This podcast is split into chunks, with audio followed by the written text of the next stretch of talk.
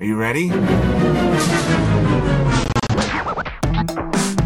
¡Ya llegaron! ¡Fuchi! ¡Bácala! ¡Están de regreso! A lot of people were betting against it, but they've learned not to bet against us, I suspect. Los comentaristas menos influyentes de todo Internet. Que se porten bien porque hacen sufrir mucho a sus mamás. A la una, a las dos, a la tercera temporada. Desde México con amor. Esta semana en Desde México con amor. La 4T sea con ustedes y con su espíritu. Gobierno publica guía ética para la transformación de México. Guaymas apoya a madres de desaparecidos con palas. ¿Neta con palas? Jalisco se prepara para regreso a clases. Industria de los ataúdes infantiles cotiza alto en la bolsa. Dos años de gobierno de Andrés Manuel López Obrador. La felicitación es para todos nosotros. Se quedan con Romina Pons, Ricky Moreno, Osvaldo Casares y Ricardo Ribón. Los dos años de promesas sin cumplir en Audible. Desde México con amor.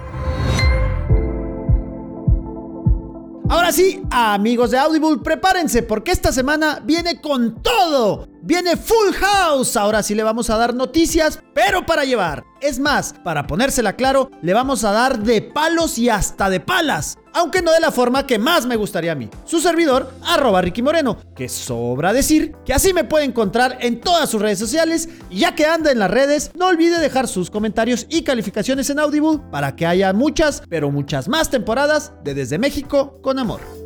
Dichos todos los anuncios, ahora sí, vámonos con los palos. Y es que es justo lo que el partido en el poder, el Movimiento de Regeneración Nacional, also known as Morena, prevé que le dé a todo México.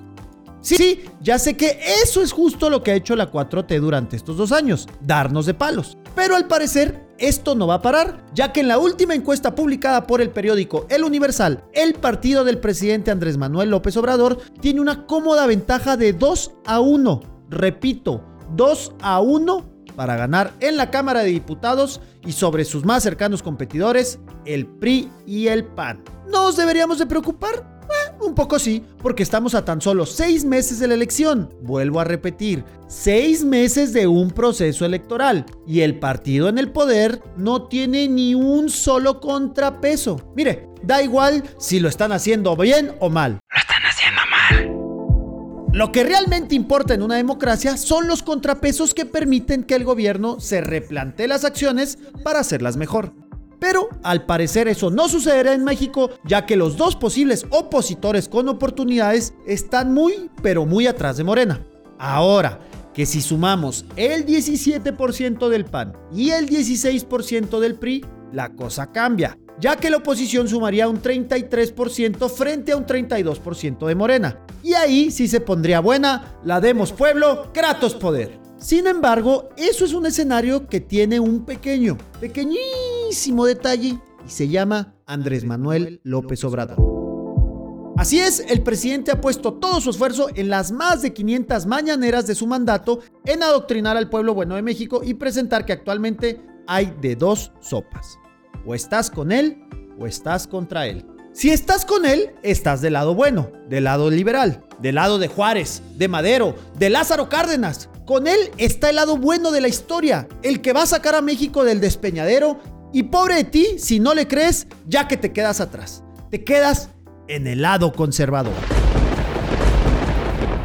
El lado conservador son aquellos que cuestionan aunque sea una de las acciones de Andrés Manuel y que por ese simple hecho están en contra del progreso, de la prosperidad. Son aquellos que odian a México y que hacen todo lo que pueden para regresar al pasado, a ese pasado corrupto y odioso que era México antes de que el Mesías tropical llegara al poder.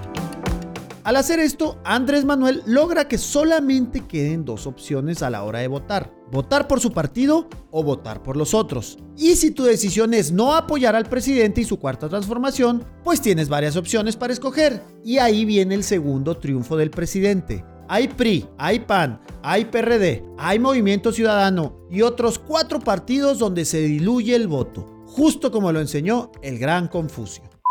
Fue uno de los que inventó la confusión y por eso se le ha, de lo más antiguo, fue uno de los chinos japoneses que fue de lo más antiguo. Gracias. Divide y vencerás.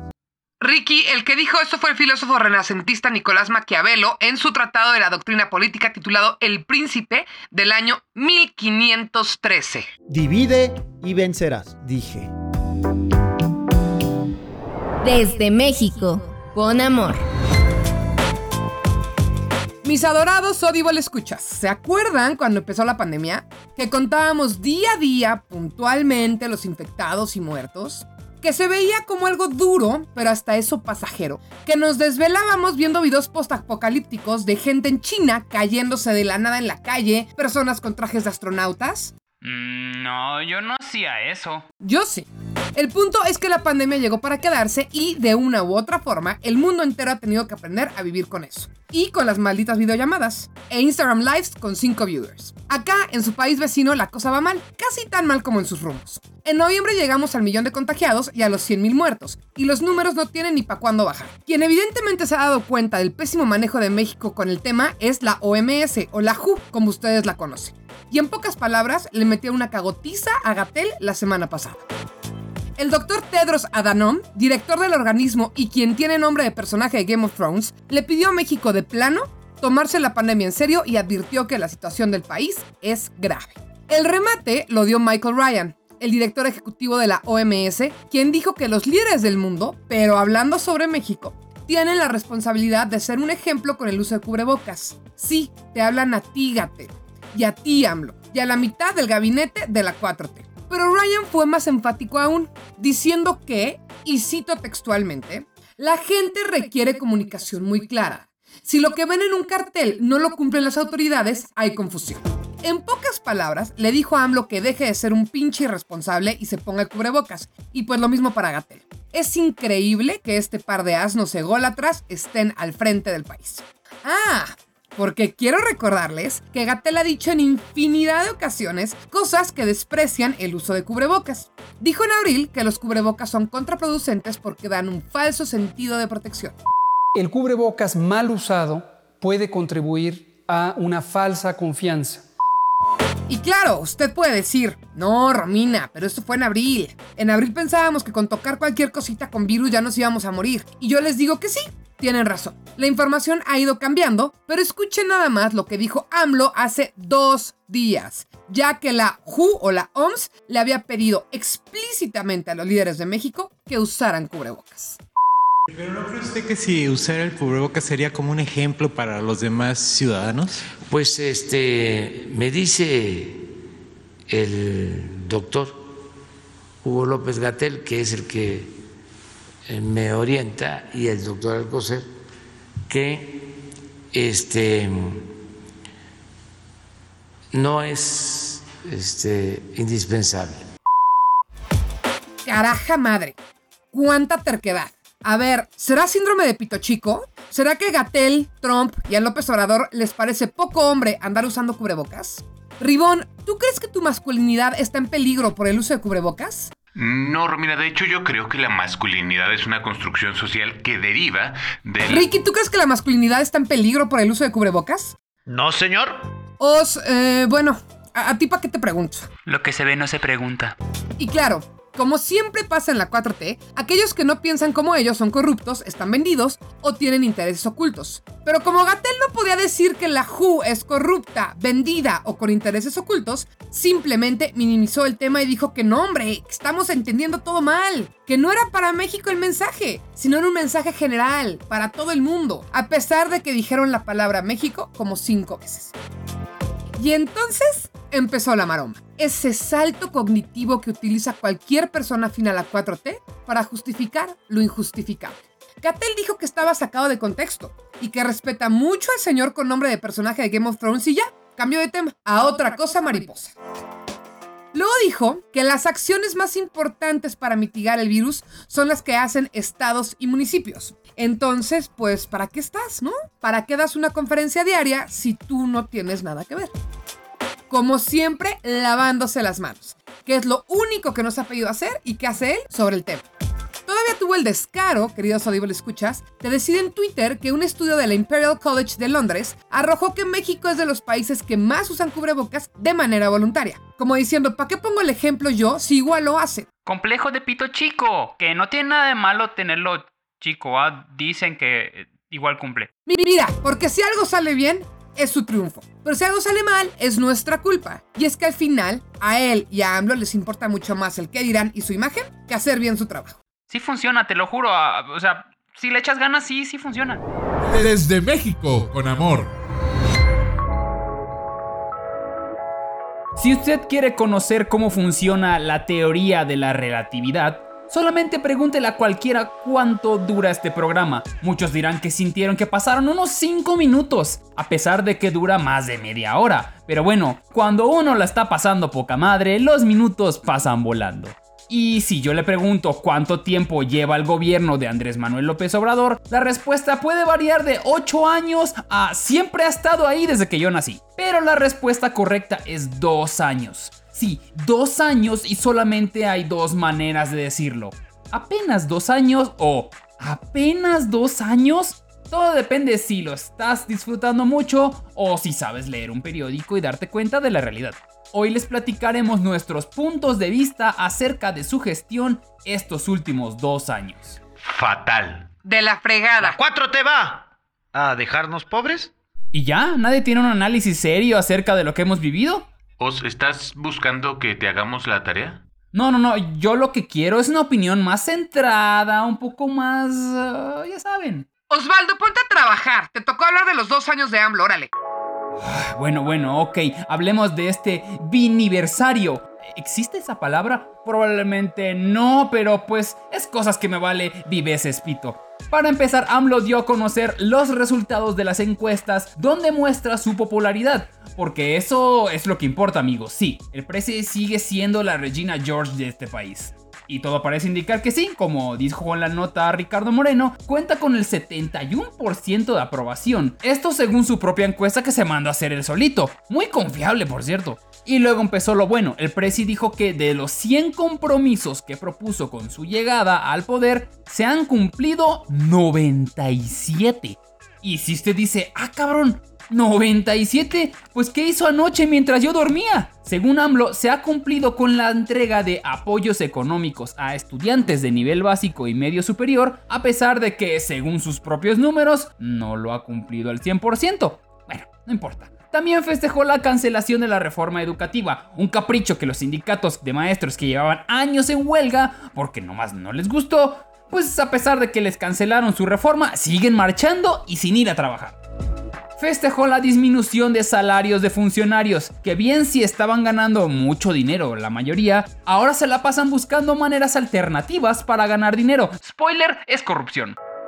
Otro logro es el establecimiento de los precios de garantía para pequeños productores y los créditos a la palabra, porque nada dice corrupción que dar dinero así nomás porque sí, sin ningún control. Esto incluye también que dejaron de existir los concursos para ganar proyectos con el gobierno, ahora simplemente se dan adjudicaciones directas, así nomás. Porque caíste bien a uno de la 4T y no tienes cara de corruptazo, o bueno, ya ni siquiera eso, no importa realmente. Ay, Osvaldo, pobre gobierno. Anda diciendo sus logros y tú dejándolos mal parados. Tienes razón. Mejor hablemos de lo que el gobierno considera que está a medios chiles, pero que ya prácticamente, casi ya merito es un logro. Así que vamos a festejarlo. Como la promesa de no aumentar el precio de las gasolinas, el diésel y la luz. De eso que se quejaban tanto cuando estaban en campaña porque creían que los presidentes usaban una palanquita que subía y bajaba precios y ahora que son gobierno se dieron cuenta de algo llamado oferta y demanda y pues como que ya no les gustó.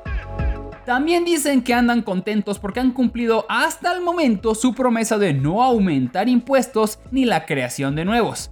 Bueno, o sea, resulta que subieron algunos impuestos, especialmente en el ámbito tecnológico, como el internet y las compras en plataformas, pero era simplemente porque ese impuesto pues ya existía, hombre, ¿qué pasa? Yo solamente pasaba por aquí y vi que le podía sacar una lanita extra, pero hey, ¿quién se fija en esos detalles? El que más me dio risa es el de tener una relación respetuosa con los poderes legislativo y judicial. Básicamente uno porque la mayoría son de tu partido y el otro lo pone como logro a pesar de que ningún gobierno ha tenido problemas con lo judicial. Es como presumir que ese año no te peleaste con tus papás. Entonces, em, ¿gracias? También dijo que vamos muy bien con la política exterior gracias a su cautela diplomática. Les recuerdo que AMLO sigue sin aceptar que Biden ha ganado. Ahí tienen su cautela. Güey, otra vez estás destruyendo los pocos logros del gobierno. Uf, ahora imagínate que ahora hablaré de lo que todavía considera que no ha logrado. Sí, sangre. Ok, empecemos con el INSABI, su versión del Instituto de Salud Universal, el Obamacare que no tiene medicinas, literal. Que porque andaban de corruptas las farmacéuticas, pues les quita los contratos, aunque se mueran las personas para que aprendan. El programa Jóvenes Construyendo el Futuro que da oportunidades a chavos que quieren empezar a trabajar y mientras buscas o estás empezando, pues te caen a lanita. Su gran problema es que prometieron entregar como a unas 2 millones de personas y no ha llegado ni a medio millón.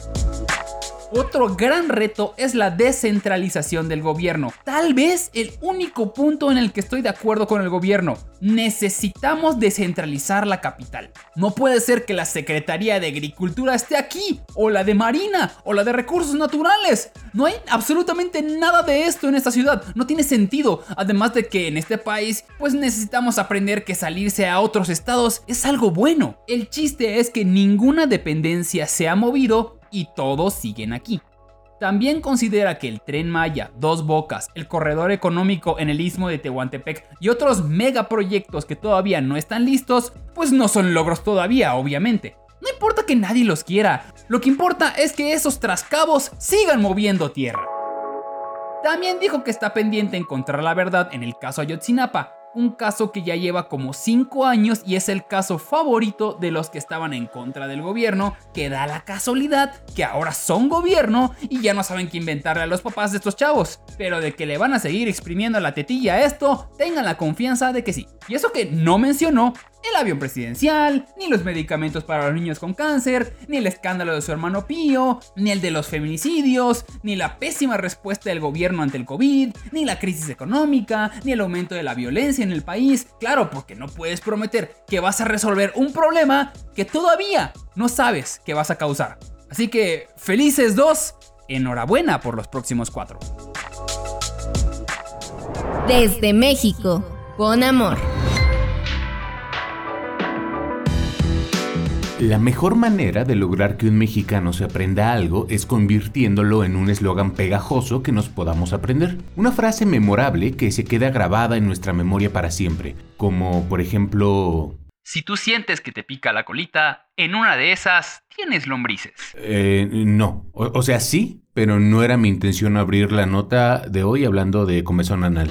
Ni ninguna nota, de hecho. Digamos que la comezón anal nunca es un buen punto de partida. ¿Pueden dejar de decir la palabra anal? La gente nos escucha durante el desayuno y a veces con niños.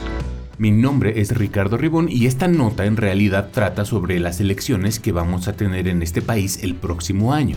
Entonces, ¿por qué estabas hablando de cosas anales? Estaba hablando de slogans. Ustedes metieron ese otro tema. No, a ver, la nota trata sobre elecciones y el asunto de los slogans tiene que ver con uno que nos aprendemos desde chiquitos. La frase principal de todos los que estudiamos historia de México en la primaria: sufragio efectivo, no reelección. Ah. Chingada madre, era mucho más fácil cuando no grabábamos todos juntos este programa. En fin, el tema del sufragio efectivo no reelección lo tenemos marcado todos los mexicanos porque fue el lema de Francisco y Madero, que nos llevó a la Revolución Mexicana y que consideramos una de las conquistas históricas más importantes de este país. Allá en Estados Unidos, con ustedes, un presidente se puede reelegir una vez para tener dos términos de cuatro años. Aquí solo tiene seis y punto, no más. Y hasta hace algunos años lo mismo pasaba con el resto de los puestos de elección popular, un periodo y punto. Los únicos que permitían más te pedían que hubiera un intermedio.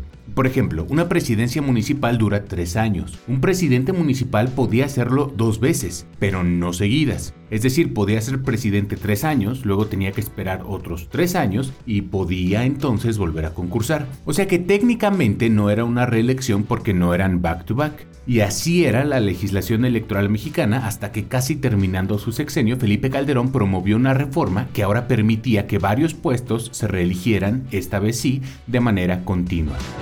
Y aunque esto ocurrió hace poco más de 8 años, la semana pasada volvió a ser noticia porque el INE, amor de mis amores, anunció que serán ellos quienes pongan las reglas y las condiciones para el próximo año. Esto porque los integrantes de la Cámara de Diputados que tienen derecho a reelegirse pretendían hacerlo ellos mismos. Bien chingones, son los que cortan la rebanada y los que reparten el pastel. Pero afortunadamente el INE, cosa hermosa, les está poniendo un alto y los diputados están haciendo berrinche. Parte de lo que la autoridad electoral ha indicado es que deben pedir licencia meses antes de la elección, o sea que no pueden ser al mismo tiempo funcionario y candidato. Y ojo, es licencia sin goce de sueldo, o sea que tampoco pueden cobrar mientras hacen campaña. Y para que el coraje también se lo traguen con una dosis de lágrimas, el INE está anunciando que va a regular el chapulineo, que si usted no lo sabe, el chapulineo consiste en un político cambiándose de partido, cosa que es totalmente legal, pero que en los últimos años ha permitido a varios de ellos competir por uno y una vez que ganan cambiarse a otro. Digamos por ejemplo que ganan 100 de Morena y 50 del PT, pero ya que toman protesta y entran en funciones, 30 de los que eran del PT se unen a Morena y ahora Morena tiene 130 diputados. Esto se llama sobre representación y está regulado por la Constitución para evitar justamente que ninguna fuerza política tenga tanto poder. Por el momento, todos son promesas del INE y berrinches de los diputados, porque todavía faltan varios meses para la elección. Sin embargo, ya sabemos cuál es la intención en todo esto.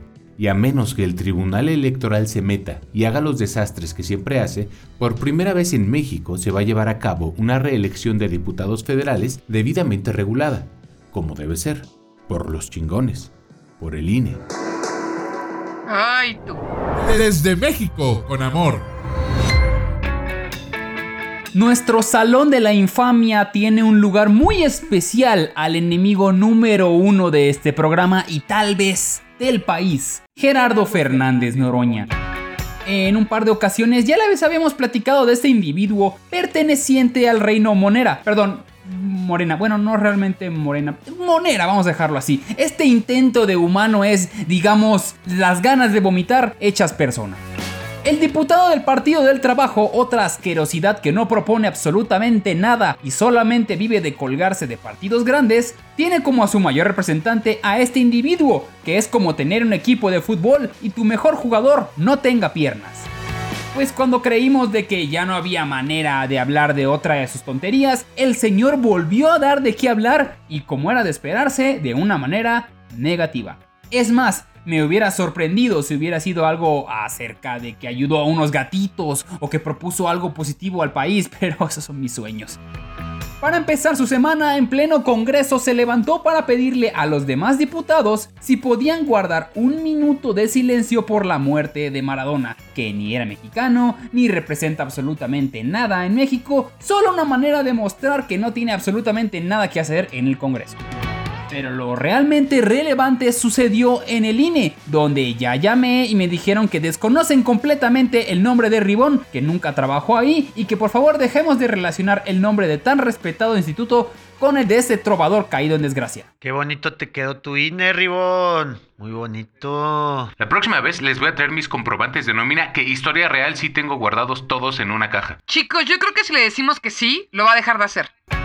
El PT, aprovechando que ese es su mejor elemento, perdón por la risa, por no decir el único, lo propuso como representante legislativo, por lo que el INE mandó a llamar a Noroña y aprovechar que tenían un asuntillo pendiente que más adelante les contaré. Durante la sesión solamente se le pidió que usaran cubrebocas todo el tiempo. Una solicitud sencilla e indolora, ¿verdad? Pues no para la basura de persona que es Noroña, quien inmediatamente brincó diciendo que a él no le iban a poner una mordaza, que él necesitaba tomar agua como caballo cada 5 minutos y que por eso no podía ponerse cubrebocas. Sí, es una mamada. Pero en este punto, usar cubrebocas no es una recomendación, es un requisito. Pero esto poco a poco le importó a Noroña, quien se negó a ponérselo a pesar de que se lo pidieron de buena manera en varias ocasiones. Y como en el INE no hay tonterías ni empleados falsos, decidió que todas las personas que estaban en el recinto en ese momento se salieran para dejar solo al diputado de Cuarta, quien empezó a berrear que estaban cortando su libertad de expresión pero lo que no contaba es que el INE decidió seguir la junta vía remota, mientras el idiota estaba solo en la sala de juntas. Eh, ¿Te refieres al salón de sesiones, Osvaldo? Ay, Dios mío. A ver, ¿tú quieres estar en el mismo grupo que Noroña o qué? Esta gente en serio. El chiste es que aprovechando que Noroña ya estaba ahí montado escupiendo tonterías, le empezaron a preguntar acerca de otro tema que tenían pendiente. Una acusación de calumnia y violencia de género en contra de otra diputada. Resulta que hace unos meses Noroña fue a Tlaxcala, el Delaware mexicano, donde no sucede nada, y al referirse al tema de la trata de blancas, mencionó que la diputada Adriana Dávila del PAN estaba vinculada con estos delitos, cosa que solamente dijo por decir porque no tenía ninguna prueba, y eso, señores, es una calumnia. Y como ya se le había calentado el hocico, dijo que la diputada era una bocona y que le pondría una chinga la próxima vez que abra la boca. Esta violencia de género, porque es lo que es, fue lo que se discutió también en el INE, donde le pidieron una cosa sencilla de nuevo, una disculpa, la cual, vamos, es Noroña. Obvio no se disculpó, solamente mostró el artículo 61 donde dice que no pueden hacer nada en contra de su opinión como diputado, que el INE hay puro fascista y se fue a su casa, o sea, debajo de un puente. Regresando al punto del cubrebocas, Noroña fue cuestionado acerca del por qué él no lo usó cuando se lo pidieron, a lo que respondió que él simplemente seguía las instrucciones del subsecretario de salud Hugo López Gatel, quien dijo que el cubrebocas solo causaba una falsa sensación de protección. Sí, él también usó la misma declaración para que vean que sus tonterías sí tienen repercusiones. Desde México, con amor. Mis muy queridos Audible escuchas. Algún hombre sabio, no tengo idea de quién, dijo alguna vez que en la vida nada es negro ni blanco, que todos son matices de gris. Y pues claramente ese alguien no vivía en México y menos en pandemia con la 4T. Eh, eh, Romina, tu nota es de Jalisco y ahí de hecho no gobierna la 4T. Y en eso, Ribón, tienes toda la razón. Pero bueno, el némesis de AMLO y gobernador de Jalisco, Enrique Alfaro, acaba de tomar una decisión tan tonta que por un momento pensé que era de Morena. Resulta que quiere abrir las escuelas en su estado a partir del 25 de enero. Para empezar, dijo que ir al salón será optativo. Sí, optativo para el squinkle, pero ¿y el maestro? Aquí en su show favorito, Desde México con Amor, haremos un desglose de todo lo que no pensaron al aventar esa idea y que basta leer una nota de 3 minutos para entender que su propuesta es menos sólida que un flan. Sí, un choco flan. Primer punto. Si es optativo ir a la escuela y también puede haber la opción virtual, ¿quién va a dar esa clase? Porque ni modo que los maestros estén presencialmente en un salón y al mismo tiempo en la computadora. Sí, sí, no soy imbécil. Ya sé que se pueden hacer un streaming o algo así de la clase, pero pues armar una clase presencial y una clase virtual es bastante distinto, ¿no? Y si se le da prioridad a las presenciales, los squinkles conectados van a estar haciendo cualquier otra cosa salvo poner atención. Y si la prioridad va a ser para los digitales, pues entonces, ¿para qué fregados hay niños en el salón? Es completamente estúpido. Segundo punto. La cantidad de niños y clases dependerá del semáforo de la entidad. Si el riesgo es alto, irá la mitad del salón dos días y la otra mitad otros dos días de cada semana. Y si el riesgo es solo riesgo, sí, porque según el gobierno de Jalisco la palabra riesgo, así solita, es una medición, pues los niños irían a clases cuatro veces por semana con el grupo completo. ¿Por qué cuatro veces? ¿En base a qué tomaron esa decisión? Si hay un infectado, da igual que se van una, dos o cinco veces por semana, igual se van a contagiar. Es completamente estúpido. Tercer punto. Van a sanitizar los salones el 11 de enero. ¿Para qué o qué? Si los planteles están vacíos, no hay manera de que haya virus ahí. Y si está entrando gente, de nada sirve que los saniticen el 11 de enero si va a seguir rotando gente antes de que empiecen las clases. Y además, eso prácticamente no sirve. Aunque haya sanitizado el espacio dos horas antes, si hay un infectado sin ventilación, cubrebocas ni sana distancia, seguro varios se van a contagiar. ¿Ven? Completamente estúpido. Cuarto punto. harán 1500 pruebas aleatorias cada dos semanas. Y si detectan dos o más casos de COVID en un mismo grupo o área en la misma semana, van a suspender clases por 14 días. O sea, que si el compañero de al lado de tu hijo salió positivo, pero solamente él, pues no pasa nada. Todos van a seguir yendo a clases y hasta dentro de 14 días vemos si todos los demás están infectados o no. ¿Ven? Completamente estúpido. ¿Les sigo? Va. Esto no es primer mundo, es México. En el momento en que esto empiece, muchos patrones pasados de lanza tipo Salinas Pliego van a empezar a obligar a sus trabajadores a ir al lugar del trabajo porque pues, pues ya tienen donde dejar a los niños, ¿no? Entonces, aunque es opcional, para muchas familias no lo va a hacer. Y si a eso le sumas que acá es muy común vivir con familia extendida, incluyendo abuelos, pues es una recipe for disaster, es decir, completamente estúpido. Hay un punto, y solo uno, que creo que sí es más o menos válido, el de la salud socioemocional de los squinkles. Porque si para nosotros los adultos esto es difícil, para ellos también puede ser un infierno. Hay niños que no han visto a otro niño desde marzo, y eso causa estragos duros. Pero creo que hay cientos de maneras menos estúpidas de buscar espacios de esparcimiento sano, como por ejemplo el aire libre, con cubrebocas y por poco tiempo, para que los niños convivan sin ponerse en riesgo. Y también si ya llevan tanto tiempo encerrados, es completamente estúpido sacarlos en el mes más frío del año a un salón cerrado con otros 20 o más niños.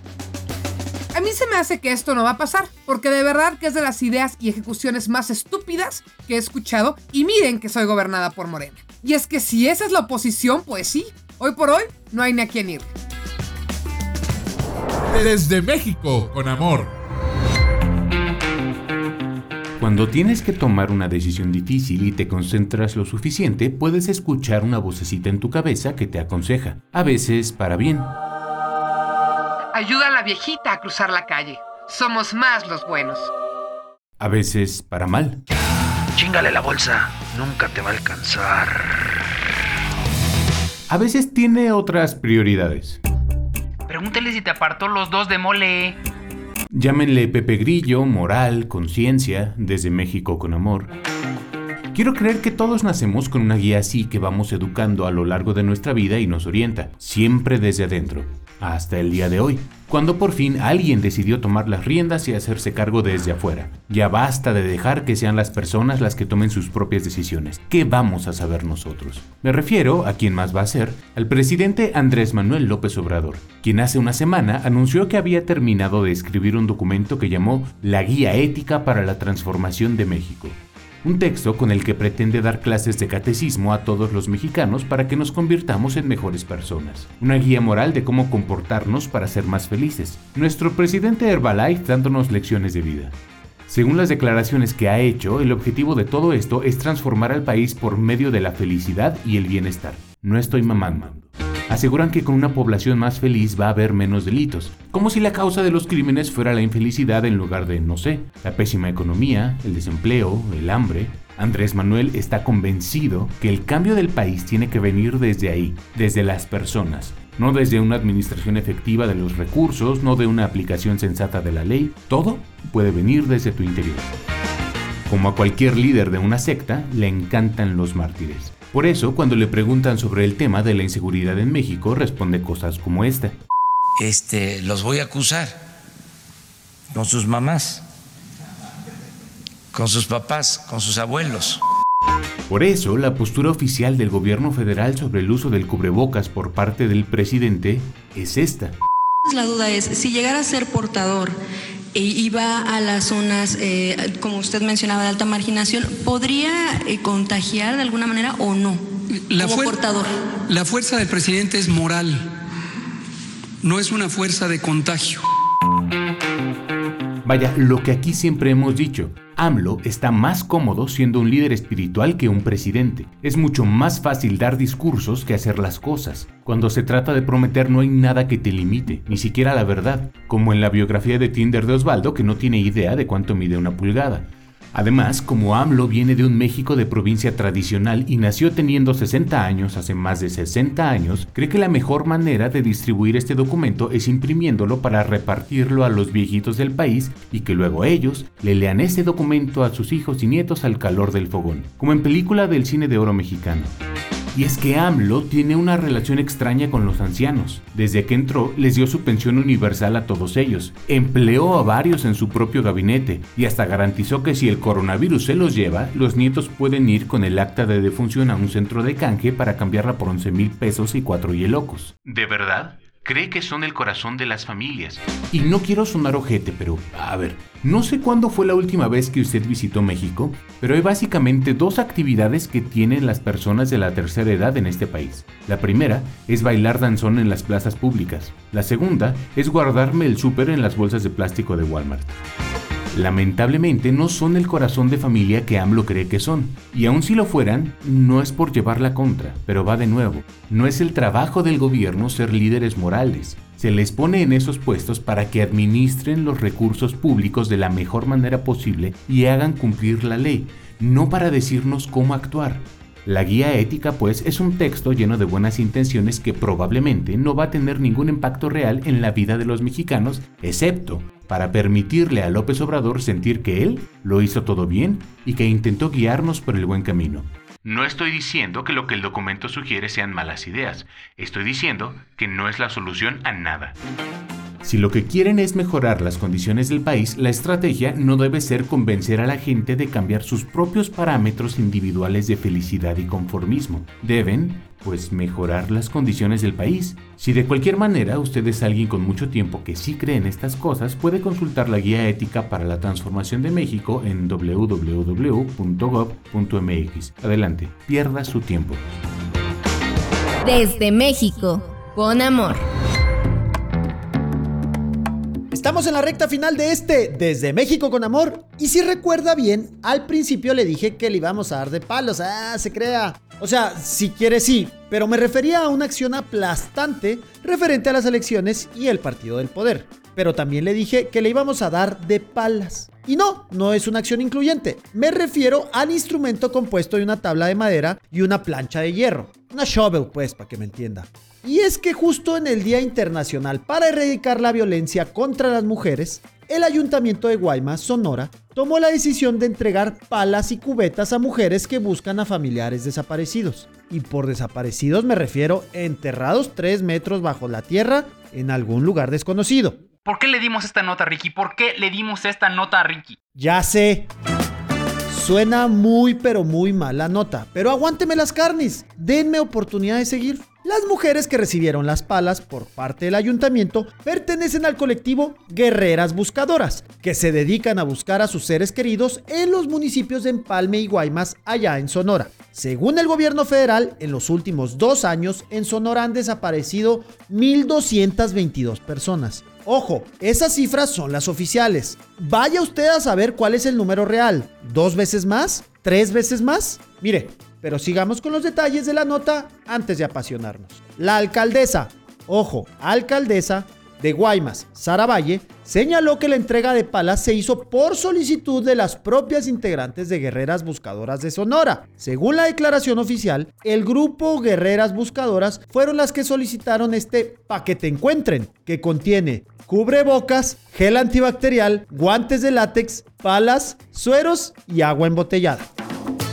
El acto de entrega se realizó en el patio central del edificio Lover en Guaymas, en la cual asistió la alcaldesa Sara Valle, acompañada de algunas regidoras, de la titular de Desarrollo Social, Ana Luisa Merlos Coronado, y de la directora del Instituto de la Mujer, Rosa Isela Pule Jiménez. Dicho evento se difundió a través del Facebook oficial del municipio de Guaymas y por si usted no sabe dónde está Guaymas, muy probablemente, es un pintoresco pueblo de 200.000 habitantes, con playas que dan al mar de Cortés y es uno de los puertos de México denominado de altura en la costa del Pacífico mexicano. Ahora sí, ya con toda la información en mano, vamos a apasionarnos. ¿Qué es lo que más nos molesta de esta nota? que les den palas y guantes a las mujeres que buscan a sus seres desaparecidos, en vez de ser las autoridades quienes las buscan? Pues sí. Por favor, ¿creen que no lo intentaron? ¿Creen que estas heroicas mujeres no fueron y fueron a las oficinas de seguridad o de los militares para pedir ayuda? Por supuesto que lo hicieron. Tan estoy seguro que lo hicieron que por eso tuvieron que hacer el grupo de guerreras buscadoras. ¿Cuánto dinero puede tener el municipio de Guaymas, Sonora? De 200 mil perros habitantes destinado a la búsqueda de personas desaparecidas. La verdad, no sé por qué me dio flojera buscarlo, pero estoy seguro que es muy, pero muy, si no es que nada. Porque esta acción es primordialmente del gobierno federal. Lo que hacen los municipios es combatir la violencia, pero de los vivos, no de los que ya se fueron al pozo. Si se dieron cuenta que en la nota solo hablamos de mujeres, alcaldesa, regidora, directora, guerreras, son puras mujeres las que están haciendo el trabajo sucio. Y lo hacían con lo que tenían. Pero ¿por qué chingados nos molesta que les den herramientas para hacer este trabajo tan pero tan triste, pero a la vez tan necesario? En esta ocasión, fíjese, yo no tengo la respuesta, pero afortunadamente no estoy solo y tengo al mejor perro equipo en Desde México con Amor. Y Os, Os me dio la verdadera razón de qué fue lo que nos molestó. ¿Por qué lo suben a Facebook? ¿No pueden ayudar y ya, chingados? Desde México con Amor. Y así es como llegamos a un final más de este su audio show favorito, y eso espero. Quien les habla es Romina Pons y me encuentro aquí al lado con Osvaldo Casares. A, a mí sí, yo estoy bien, gracias por preguntar. Ah, muchas gracias amigos por preguntar. Qué bueno que estás bien, Os. Ricardo Ribón Yo sigo con la duda de si Osvaldo tiene o no COVID. y Ricardo Moreno. Ya sabe, palas y palos en arroba Ricky Moreno. Y nos escuchamos la próxima semana en este su audio show hecho con mucho, pero mucho, pero mucho amor. Desde México, con amor. Producción de audio, Uriel Islas. Productor ejecutivo, Manny Mirabete. Esto fue una producción original de Máquina 501 para el mundo. De nada, mundo.